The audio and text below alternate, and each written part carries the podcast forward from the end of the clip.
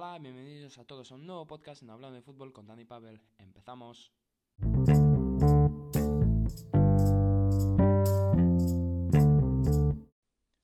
Hola de nuevo, en el podcast eh, de hoy eh, vamos a hablar sobre las promesas del fútbol de la actualidad que en este momento están eh, en su mejor nivel, siendo tan jóvenes entre 19, 18, 17 años incluso, hasta los 20, se puede llamar promesas, ¿no? Pero antes quería pedir disculpas porque otra vez he estado bastante desaparecido por aquí, en Spotify y en todas estas, o sea, en el mundo del podcast. Estaba un poco desaparecido. Em, pero tampoco he tenido mucho tiempo y bueno, solamente quería decir eso. No sé si voy a estar tan activo en, en Spotify, pero espero que sí. Espero eh, por lo menos uno o dos podcasts al mes. Me gustaría hacer, pero no se sabe. Bueno, como ya he dicho, eh, en este podcast vamos a, a, repasar algunas promesas del fútbol. Ya he hecho un vídeo en YouTube, que está en YouTube, eh, repasando uno por uno las 50 promesas que ha propuesto la, la UEFA para seguir en, en este 2020 y he repasado uno por una, he dicho algunas cosas sobre ellas, obviamente las he leído porque era muy difícil mm, tener en mente eh, 50 jugadores, ¿no? Y la mayoría no los conocía, pero en, en el podcast de hoy voy a hablar sobre los más conocidos, sobre eh, los jugadores que mm, juegan en los grandes equipos. Eh, y podríamos empezar por por los jugadores de la casa, por así decirlo. Los jugadores de mi equipo, eh, como son Vinicius y Rodrigo, ambos brasileños, ambos llegaron prácticamente de la misma forma. O sea, vinieron, jugaron eh, en el Castilla y luego volvieron al primer equipo. O sea que tuvieron este proceso que les hizo bastante bien irse al Real Madrid Castilla para adaptarse poco a poco. Hablando de brasileños jóvenes en el Real Madrid, acaban de fichar, bueno, que cuando cumpla los 18 años van a fichar al a, a Reñer, a Reñer Jesús, un mediocampista que lo compara mucho con Kaká y he subido la reacción a él y espero que que, se, que salga igual que Vinicius y Rodrigo que aún tienen mucho por demostrar. Vinicius y Rodrigo, 19 18 años respectivamente. Eh, Vinicius para mí es un, una, alegría ¿no? en, el, en el Real Madrid. Vinicius es uno de los mejores eh, jugadores eh, de este, o sea, como promesa del, en el fútbol.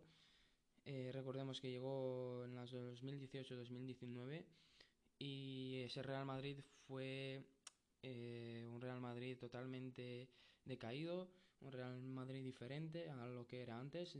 Viene de ganar tres Champions League seguidas y Vinicius pues eh, llega en ese Madrid que estaba totalmente eh, la otra cara de, o sea, de ganar tres Champions a mm, prácticamente una mala temporada. Y Vinicius fue, eh, por así decirlo, lo único bueno de ese Real Madrid. Vinicius es un jugador que tiene, mm, no sé si compararlo con Ronaldinho, eso es demasiado, aún le queda un montón, o con Neymar, pero Vinicius eh, yo creo que un jugador muy rápido, tiene mucha velocidad, eh, le falta crecer, obviamente, le falta mm, madurar, por así decirlo, eh, pero creo que Vinicius, eh, un jugador que regatea mucho, pero lo único que falta es el gol, no remata ni vamos.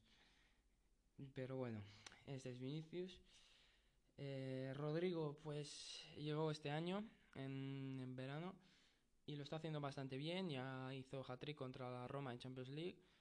Eh, y aún le queda, aún le queda a Rodrigo, es muy joven, tiene 18 años y creo que va a ser un...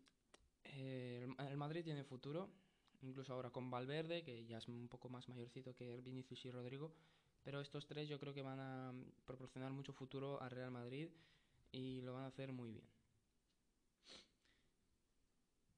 Seguimos con Ansu Fati, probablemente el más joven de la lista que yo me he hecho. me he hecho una pequeña lista para este podcast con varios jugadores. Y Ansu Fati yo creo que es el más pequeño, acaba de, acaba de cumplir 17 años y es la gran promesa del Fútbol Club Barcelona, un Fútbol Club Barcelona que no está muy bien, la verdad, esta temporada. Es verdad que son líderes, pero a nivel de juego mmm, deja de desear, pero eh, son bastante efectivos al, de cara al gol, pero a nivel de vista, eh, o sea, a nivel de juego, vamos a dejarlo ahí, eh, no está muy bien, pero Ansu Fati es la primera vuelta la ha hecho bastante bien. Ha debutado con el Fútbol Club Barcelona, el primer equipo, con tan solo 16 años. Y me parece una auténtica pasada. O sea, con mi edad prácticamente eh, ha debutado ya en el Fútbol Club Barcelona. Es importante, por así decirlo, en, la en el banquillo del Barcelona es importante. Y Valverde confía en él. Y a ver qué es lo que va a pasar. Aún es muy joven, pero da promesa una promesa muy segura para, para el futuro de corto y largo plazo. Plazo, perdón. El siguiente en mi lista, eh, Jadon Sancho, un jugador que se ha hablado mucho de él, que muchos de los grandes lo quieren, juega en el Borussia Dortmund y tiene solo 19 años y para mí es uno de los jugadores favoritos de esta lista. Jadon Sancho me encanta eh, como, como ese extremo que eh, desborda, es rápido, mm, también tiene gol y es muy importante en el 11 del Borussia Dortmund.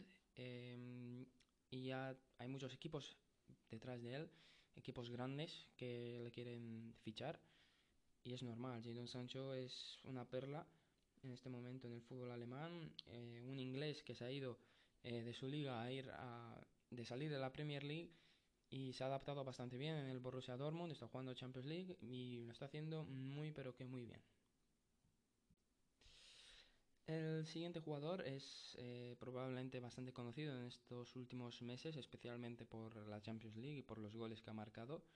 Y eh, va a ser un nuevo compañero del anterior, estamos hablando del delantero, eh, ex delantero del Salzburg y actual delantero del Borussia Dortmund, Haaland de tan solo 19 años, eh, ha marcado 8 goles en no sé cuántos partidos, ¿qué más da? Un montón de partidos. Eh, Haaland va a ser, se va a adaptar muy bien al Borussia Dortmund, yo creo, porque es un equipo que le viene perfectamente para, para él. O sea, salen todos ganando, pero han invertido bastante en él. 10 eh, millones a su padre, 10 millones a, a su representante, que no eh, creo que era Minoya Rayola, me parece. Eh, en variables, más 20 millones que pagaron por él. Eh, pero Haaland te va a asegurar goles, es un delantero con una velocidad increíble, sabe caer a banda, sabe... Eh, define muy bien el uno contra uno, sabe definir muy bien de cara a gol, te remata en cualquier posición, sabe controlar muy bien la pelota, resiste, es muy alto. Y a pesar de ser un delantero alto como tampoco se le puede comparar con Ibra porque mm, es un Ibra es un delantero diferente a Haaland. Haaland es más eh, no tipo Benzema es una combinación entre se podría decir entre Benzema y Ibrahimovic no sé más o menos por ahí. O sea un delantero bastante completo que le va a dar muchos goles al Borussia Dortmund que tiene a Paco Alcácer, pero yo creo que Haaland eh, le va a ser va a ser titular Haaland antes que Paco Alcácer. Eh, tiene una proyección increíble y creo que creo que lo va a hacer muy bien el Borussia Dortmund porque le viene como al niño al dedo. El siguiente en mi lista es probablemente el más veterano, por así decirlo, de 22 años. No sé si llamarlo ya promesa o si ya está muy bien asentado en el mundo del fútbol. Eh, Estamos hablando de Rashford, una especie de delantero se podría decir eh, del Manchester United. Un Manchester United que necesita delantero sí o sí, porque a veces juega Rashford, a veces juega Martial, pero no tiene un 9 eh, puro eh, para asegurar los goles. Está, a veces juega Rashford, como he dicho, pero Rashford tiende más a caer en banda eh, tampoco no tiene una posición definida. Rashford es una especie de delantero, extremo, mm, en media punta, por así decirlo. pero bueno, media punta tampoco tanto, pero más o menos en esa zona que cae a banda. Em, también bastante alto, Rashford eh, también sabe regatear muy bien, por eso le gusta caer a banda, tiene velocidad, tiene em, mucha visión de juego, igual que Haaland. Pero Rashford es otra cosa, ya tiene 22 años, ya yo creo que em, tiene futuro en el Manchester United. obviamente es lo único bueno, por así decirlo, del Manchester United que eh, es Rashford. Recordemos que perdió 3 a 1 eh, ante el Manchester City, el último partido que jugaron. Y Rashford marcó el gol de la diferencia, por así decirlo. Perdieron, iban perdiendo 3 a 0 y luego en, solo en menos de 45 minutos eh, iban perdiendo el 3 a 0 el Manchester United y Rashford pues intentó como siempre Rashford no es un delantero que marque muchos goles pero marca goles en partidos importantes. Bueno tampoco muchos pero más o menos así no cuando el equipo es el único que lo intenta junto a Martial eh, bueno Martial tampoco está haciendo gran cosa el Manchester United obviamente necesita un delantero pero Rashford yo creo que de momento es la única opción más eh, segura y bueno, en el futuro yo creo que si ficha un delantero que le complemente muy bien, Rashford va, a tener mucho futuro y lo va a hacer muy, muy, pero que muy bien. Y ahora a un compañero de Rashford, eh, Greenwood, eh, de tan solo 18 años, tampoco he visto mucho de él, la verdad, pero de lo que he leído y de lo que he, he escuchado y he visto, eh, es una especie de delantero, extremo, más o menos, y algo igual que Rashford, pero mm, más joven y más de futuro, ¿no? Rashford ya es más de actualidad, Greenwood es una especie de igual que Rashford, pero eh, más de futuro. Mm, tampoco he visto mucho, marca goles y nada. Pasamos al siguiente que es Joao Félix, este ya es muy conocido especialmente en España, pero también en Europa y en el mundo probablemente. Y Joao Félix, el portugués, pues juega en el Atlético de Madrid, por quien, para quien no lo sepa. Y es, una, es llamado para ser, eh, no el nuevo cristiano, pero la nueva mm, estrella del, de Portugal, ¿no?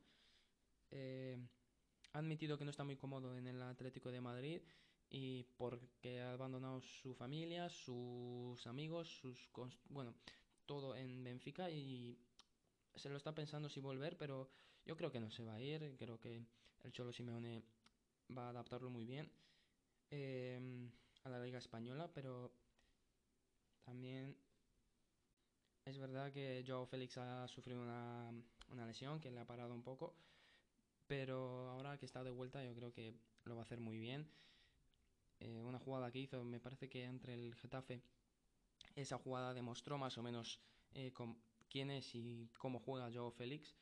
Se va de cuatro rivales en una velocidad increíble y provoca el penalti que se convierte en el gol.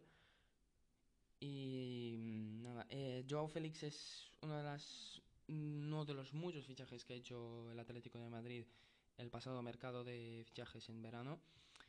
Eh, el Atleti ha hecho una limpieza, han salido jugadores importantes como Godín, como Griezmann, em, para dar algunos ejemplos, porque han salido bastantes, y han llegado otros muchos, especialmente defensa, pero también ha, llegado Joao Félix, que pretendía más equipos en aquel momento, como el Manchester City, etc.